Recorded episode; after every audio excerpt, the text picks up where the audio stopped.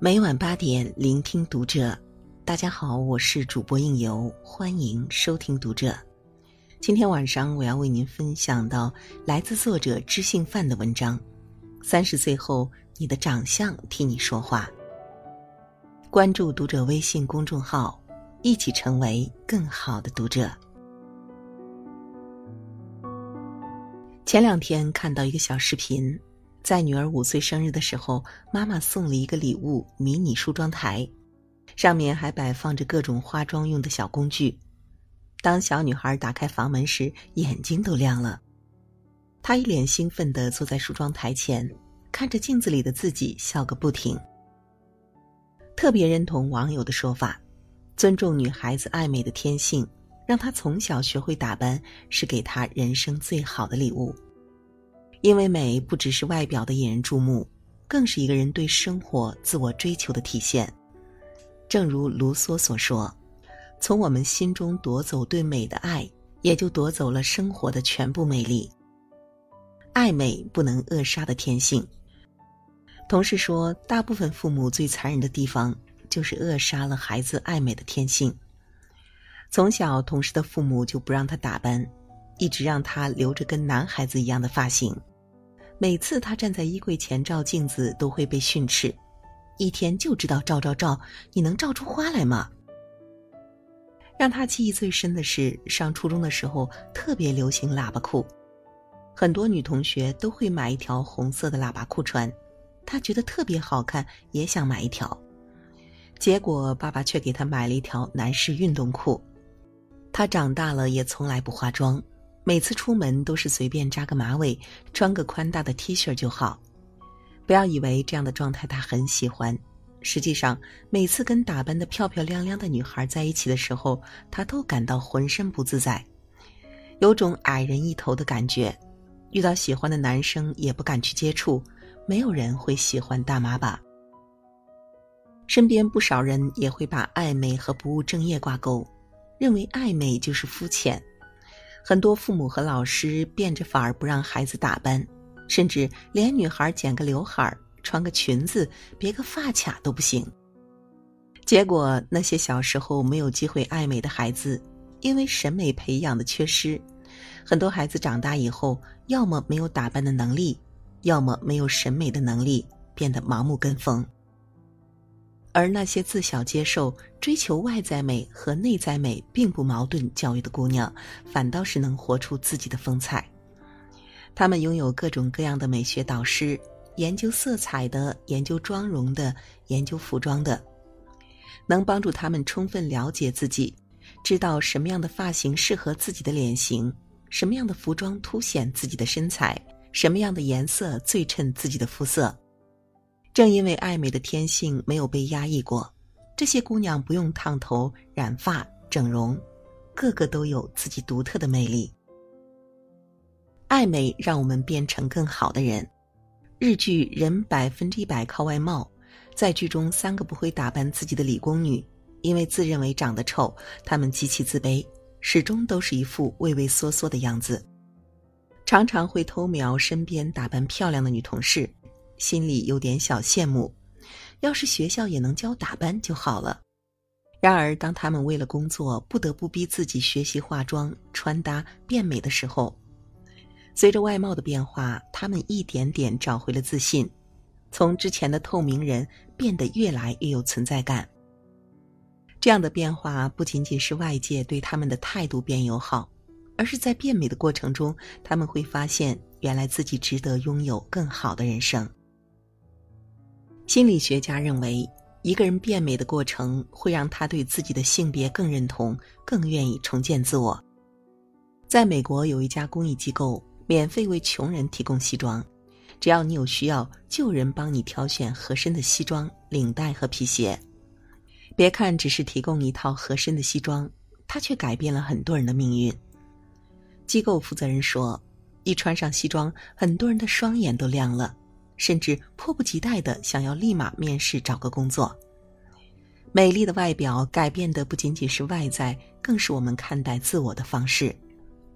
当我们站在镜子前，看到自己即使有着不完美，但也拥有自己独特的魅力时，它给我们一个很强的心理暗示：你是独一无二的人，你值得被爱、被尊重。爱美让生活态度更积极。前段时间曾在文中引用了王尔德的一句话：“只有肤浅的人才不以貌取人。”结果就有人在后台留言问：“你确定以貌取人的人不肤浅吗？”其实，在我看来，以貌取人真的不肤浅，因为美是一种姿态，美是一种生活态度。尤其当生活变得糟糕时，爱美的人不会因此就借故堕落，而是会坦然的面对生活。尽自己最大的努力，保持应有的体面。不管一生经历过多少变故，曾经惊艳过大上海的郭婉莹，从来没有放弃过对形象的管理。如果说在可以喝咖啡、说英文的日子里保持漂亮并不难，但她被下放到农村干农活、刷厕所，依然要穿戴整齐、梳洗干净。她会穿着旗袍刷马桶，穿着皮鞋卖咸鸭蛋。甚至还把那些脏活累活看作是有助于保持身材的秘诀。有研究发现，一个人的外表会对他的行为产生很大的影响。外表越干净整洁，对待生活就越积极向上，而这会形成一个良性循环。大姨就是这样一个极其爱美的人，不管什么时候见她，都是涂着口红、画着眉毛。四十岁那年，自从姨父去世后，大姨更加注重打扮了。她甚至开始尝试穿各种紧身连衣裙。好多人都以为大姨是恋爱了，甚至还在背后议论纷纷：这么快就找到相好的了？过了一年，见她还没有动静，一问才知道，花更多时间打扮，正是她放下痛苦的方式。看到镜子里的自己，心情也不会太悲伤。曾看过一个演讲，相信假装的力量。演讲的人说：“演讲的人说，当你假装变得积极的时候，假装久了，你就真会变得积极。面对生活变故时，保持外表的体面，这一积极的动作会让人更坦然面对。此时的化妆打扮，不只是美化外表，还在治愈我们的心。爱美让自己更强大。”在年轻的时候，凭借爹妈给的好基因，无需任何装扮，哪怕只是牛仔裤、帆布鞋，你都能美成一道风景线。随着时间的流逝，有的人越来越美，有的人却变成了岁月的阶下囚。就像有句话说的那样：“三十岁之后，你就得为你的长相负责。”那些上了年纪还很美的人，在美的背后都是常年的自律。就像严歌苓说的。形象是女人的纪律，千万不要小瞧一直漂亮的姑娘，因为她们可以为了漂亮严格要求自己，甚至可以达到丧心病狂的地步。